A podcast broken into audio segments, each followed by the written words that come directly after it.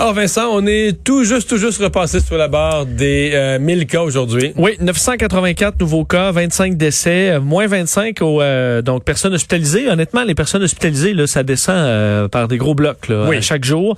C'est une bonne nouvelle. Six personnes de moins aux soins intensifs. On a fait beaucoup de tests aujourd'hui, donc euh, presque 34, on a fait 3 000 33 500 tests, euh, presque 8000 doses de vaccins. Alors ça, c'est en augmentation aussi. Euh, alors, euh, c'est pas si mal. Par contre, plusieurs régions qui étaient à zéro cas depuis un bout, un, ben là, un petit peu plus haut. Bas-Saint-Laurent à 4, Saguenay, ben Saguenay 4, c'est très bon aussi. Euh, mais euh, et pour Montréal, 432, un peu plus bas. L'Outaouais 7, Abitibi-Témiscamingue 4, la Côte-Nord, aucun cas aujourd'hui. Et euh, la Montérégie, là, toujours touchée à 137 euh, nouveaux cas. Euh, Laval, 103. Ça reste Grand Montréal qui représente là, toujours plus de la moitié des, quand on l'additionne, plus de la moitié des, euh, des cas. Tout à fait. Euh, Il y a eu euh, panne euh, majeure euh, chez Vidéotron. Ça semble assez largement rétabli, sinon Oui. complètement. Euh, oui, on n'a pas encore le, bon, le détail à savoir est-ce que c'est complètement rétabli, mais effectivement, depuis euh, une heure à peu près, euh, c'est revenu à peu près partout. Euh, c'est notre cas ici où on a été effectivement dans cette euh, dans cette panne. Il faut dire qu'il y a des gens en télétravail, euh, des gens qui sont à l'école à la maison, alors ça complique quand même les choses. Euh, ça montre quand même, ça arrive pas très souvent, hein, des pannes généralisées d'Internet. Ça faisait longtemps qu'on n'avait pas vu ça. Euh, pour une raison encore inconnue, on parle d'un problème technique évidemment majeur qui a touché les services Internet euh, Vidéotron. Alors, on attend plus de détails. On dit que plusieurs équipes travaillent évidemment là-dessus. Mais, euh, comme tu le disais, ça semble être rentré dans l'ordre très largement un peu partout à travers la province.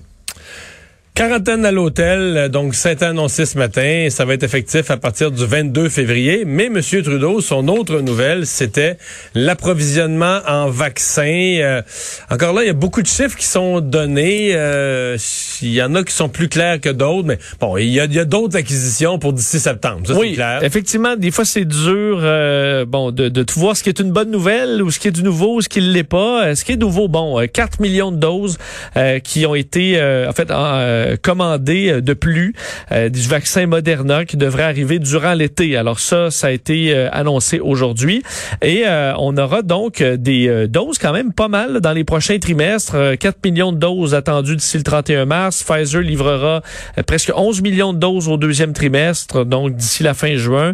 Un total de 40 millions avant la fin septembre. Au total, donc, ça amène pour, avec cette augmentation, vaccins Pfizer, BioNTech et Moderna à 84 millions de vaccins qui devraient arriver euh, avant l'automne. Pour ce qui est du vaccin AstraZeneca, qui est attendu aussi, dont Santé Canada n'a pas encore euh, approuvé, euh, ils n'arriveront pas de l'Inde. On a beaucoup parlé de l'Inde. Pour l'instant, ça n'arrivera pas de l'Inde, mais de la Corée du Sud avec COVAX, alors euh, ce fameux plan international, puis des États-Unis au deuxième et au, tro- au troisième trimestre. C'est ce qu'on annonçait au ministère de la- l'approvisionnement. Ce matin, en entendant ça, tu dis la confusion est jamais est, juste plus grande là, parce que je pense, je pense pas que le premier ministre maudit en Inde a inventé ça là. Je veux dire, il, tu sais que Justin Trudeau l'a appelé, lui il dit je vais essayer d'en trouver. Là, après ça, il dit non non, c'est pas de l'Inde. C'est sûr que M. m'a dit, je vais faire de mon mieux. Euh, peut-être... euh, Ouais, mais c'est ça. Mais lui, euh, je pense pas qu'il a inventé ça pour embarrasser Justin Trudeau. Je pense que Justin Trudeau l'a vraiment appelé. C'est juste que on a, on sait vraiment, vraiment, vraiment rien de ce qui se passe, euh, de ce qui se passe dans l'approvisionnement. Tout On sait- fait. On sait que Et- ça brasse, puis que le premier ministre est, est nerveux, puis veut nous trouver des vaccins. Là. Euh, mais ce qu'il a répété, c'est que il- on va on va être vacciné là. Tout ça avant septembre, ça il l'a tenu quand même tout au long des hauts et des bas. Euh, et euh, on en aura plus avec AstraZeneca et on faisait référence aussi à Johnson Johnson. On attend euh, l'approbation l'approbation. Alors dans les mois à venir, on pourrait ajouter ça. Et là, si contre, on a dans des toutes ces bonnes nouvelles, euh, certains observateurs considèrent qu'il a noyé, mais c'est pour ça que je dis que c'est pas clair, qu'il a noyé le fait que il n'y a pas de garantie de Moderna. Tu sais, les vaccins qu'on devait avoir d'ici le 31 mars, là, il n'a pas répété les garanties de Moderna. Parce que Moderna nous livre moins là, chaque deux semaines. Moderna livre aux deux semaines. Puis là, euh, les deux derniers deux semaines, ils nous ont livré moins. Puis dans ces chiffres de ce matin, il n'a pas confirmé la, la- la certitude des approvisionnements de Moderna. Est-ce qu'il en manquerait là ou est-ce qu'on a juste pas peut-être qu'on a juste pas les garanties chez Moderna peut-être qu'en tout cas peut-être en attente. Hmm.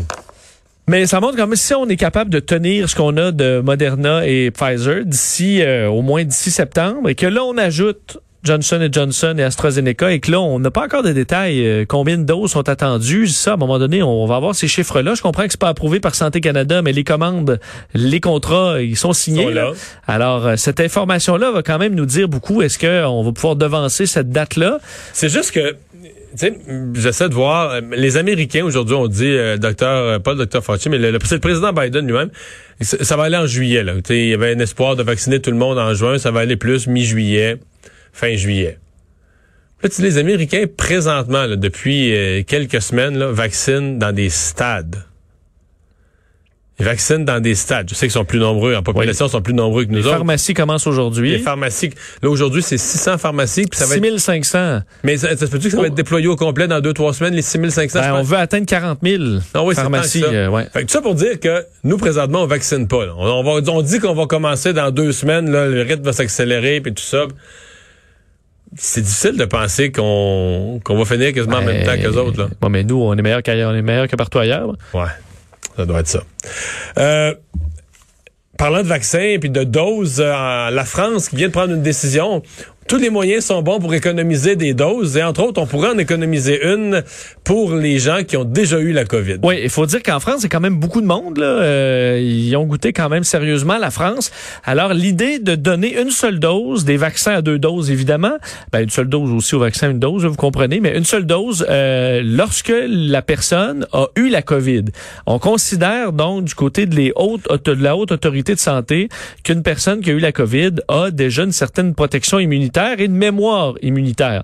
Alors, au moment du déclin de la protection, parce qu'on se dit une personne ne rattrapera pas la COVID pendant quelques mois au minimum, euh, donc après trois à six mois, euh, de la maladie, on donnerait une dose du vaccin à deux doses et ça suffirait à redonner un quelqu'un qui l'aurait eu dans la première, première vague en mars, ça serait plus bon. Ben là, ben an, ça dépend mettons. parce qu'on espère que ce soit quand même assez loin. Mais on dit l'idéal, c'est à peu près six mois. Alors ça, ça t'en met quand même pas mal. J'avoue que la première vague, c'est une bonne question à poser. Est-ce que là, quand t'es à mettons un an, c'est mettons qu'il compliqué? vaccine en mars, avril, mai, ça veut dire qu'il y a bien des gens qui vont l'avoir eu il y a un an. Oui, honnêtement, je sais pas si parce qu'on dit là, c'est ça, trois, euh, faut attendre au-delà de trois, on dit au-delà de trois mois, donc un an, euh, c'est au-delà de trois mois. bon, hein. Euh, alors on, on, Mais c'est une économie de doses quand même Ben appréciable. oui, c'est ça. euh, c'est intéressant dans la mesure où on est en pénurie. Si tu as plein de vaccins, euh, c'était mieux de donner les deux doses, à mon avis. Mais dans un contexte de pénurie, tu sauves quand même beaucoup de doses. Alors c'est intéressant. Le gouvernement français euh, a pas encore pris la décision s'ils allaient écouter la haute autorité de santé. En gros, c'est la santé publique euh, là-bas. Euh, Généralement, le gouvernement français suit les recommandations, les avis. Euh, Est-ce qu'ils vont le faire dans ce cas-là? On verra. C'est que deux études, une américaine et une italienne, euh, toujours pas vérifiées par des pairs, mais qui semblent être assez fiables, montrant que oui, une personne qui a eu la COVID a une certaine protection et avec une seule dose de Pfizer Moderna, on, On se retrouve à, euh, à compléter la protection. C'est, euh, j'ai l'impression que c'est inévitable qu'il y a d'autres pays qui vont imiter ça. Là, si la France va de l'avant avec ça. Mais ce que j'imagine, moi, tu vois-tu, toi, les points de presse, on dit, ben là, tous les pays le font, pourquoi pas nous? Puis là, ben, on fait, on va les vérifications, puis euh, il me semble que je vois ça. T'es déjà rendu, tout ça, ça va être la mi-mars. Là, qu'on va être rendu là, nous autres au Québec. Là, Ouais. Là, le docteur Arruda va faire une réponse, on comprendra pas trop ce qu'il dit. J'ai l'impression que je vois ça venir un peu. On voit que la France, euh, du moins, ils traînent pas trop. Bon, le débat, on l'a mentionné tout à l'heure, sur le deuxième masque euh, qui a fait son, son apparition au Québec alors que le ministre de la Santé s'est présenté publiquement avec un deuxième masque. Toi, ça te dit quoi? Ben moi, en fait, j'avais pas de problème à ce qu'il en porte. On a vu effectivement aux États-Unis, c'est un débat qui a lieu. Beaucoup de politiciens, euh, même euh, j'écoute les débats au Sénat, et beaucoup portent le, le- le- le double masque euh, parce que ça aide selon certains. on le voit de plus en plus. Là. C'est pour ça, on le voit de plus en plus. Moi, que Christian Dubé le porte, je pense pas qu'il y ait de contre-indication. euh, et ça a fait réagir, vous en parliez tantôt dépend, au niveau le, docteur, politique. le docteur Arruda pourrait faire son sketch, tu sais, de quand t'enlèves mal le masque. Il nous faisait quand il voulait pas qu'on porte le masque, il nous faisait un sketch. On Oui, allait, pour on allait se le passer des yeux, des doigts des yeux. Oui, il pourrait faire le Avec deux masques. Là, il pourrait s'amuser à faire le clown avec ça, mais euh, je pense pas. Euh, Christian Dubé, donc, qui, qui oui, l'a porté tout simplement. Euh, D'ailleurs, on vous le disiez, ça a été dénoncé par le Parti québécois. Gabriel Nadeau-Dubois, lui, au Québec solidaire, a dit que c'était Mais tu mon avis, le Parti québécois s'est ridiculisé. Là. Mais, en fait, parce qu'il y avait une grosse affaire, que c'était un marketing peut-être, puis que c'est c'était une mise en scène. puis que c'était pas clair, mais que c'est pas clair. parce que c'est pas, c'est pas clair. euh, C'est pas un avis pas de une la, recommandation. C'est pas un avis de la santé publique, mais le ministre a le droit de faire ça. Il n'y a pas une contre-indication à porter deux masques non, plus. Alors, c'est pas. J'ai trouvé, ben, en fait, trouvé, que Gabriel Nadeau-Dubois avait réagi de façon très mature en disant, bon, ben, Effectivement, en fait, il disait tout simplement, je pense que c'est un bel exemple qu'a montré le ministre de la Santé. Là, il a pas, euh, pas sauté nécessairement sur tous les. Euh, non, mais moi, moi quand j'entends, quand j'ai commencé à entendre parler de ça, deux masques, j'avoue que j'étais. Ouais. ouais, moi aussi, je, je, suis pas encore rendu là. Euh, non, mais après, après avoir vu les chiffres, les, les données scientifiques d'une étude quand même aux États-Unis majeure, puis vraiment sur des, les, les aérosols. Là, tu dis, OK, si j'avais, mettons que tu me disais, il faut vraiment que tu ailles te placer dans une salle, voir plein de monde. Peut-être que je me laisserais convaincre de dire, ben, pour cette, pour cette fois-là. Puis Nina, Nima Machouf, c'est exactement ce qu'elle disait d'ailleurs ce matin euh, en entrevue à LCN. C'est exactement ça. Si, si vous avez allé, si vous allez croiser quelqu'un dans un commerce pendant deux secondes, là, c'est peut-être pas nécessaire. Mais si vous vous retrouvez dans une position plus à risque, avec des gens plus longtemps dans la même pièce, Ouais, là, ça peut faire un effet. Il y a aussi, c'est qu'il y, y, a des masques euh, très différents. Il y en a que deux mauvais masques, ça équivaut pas à un bon masque nécessairement. Je pense que dans le deux masques, l'idée, c'est qu'en dessous, t'as le masque médical, le masque de, procédure, plate. Là. Et l'autre est en tissu, va, va vraiment épouser, euh, faire que le masque de procédure va vraiment épouser la, le visage, ce qui est une bonne recommandation. Euh, Nima Machouf, d'ailleurs, disait sur, sur les ondes de LCN, d'essayer de souffler une bougie avec votre masque. Euh, si la bougie s'éteint, ça va pas. là. Alors là, c'est mieux dans... dans bonne... Alors si elle s'éteint pas, ben, vous savez que vous avez une bonne protection. Mais parce qu'avec le masque de procédure, si tu souffles, probablement que la bougie s'éteindra pas.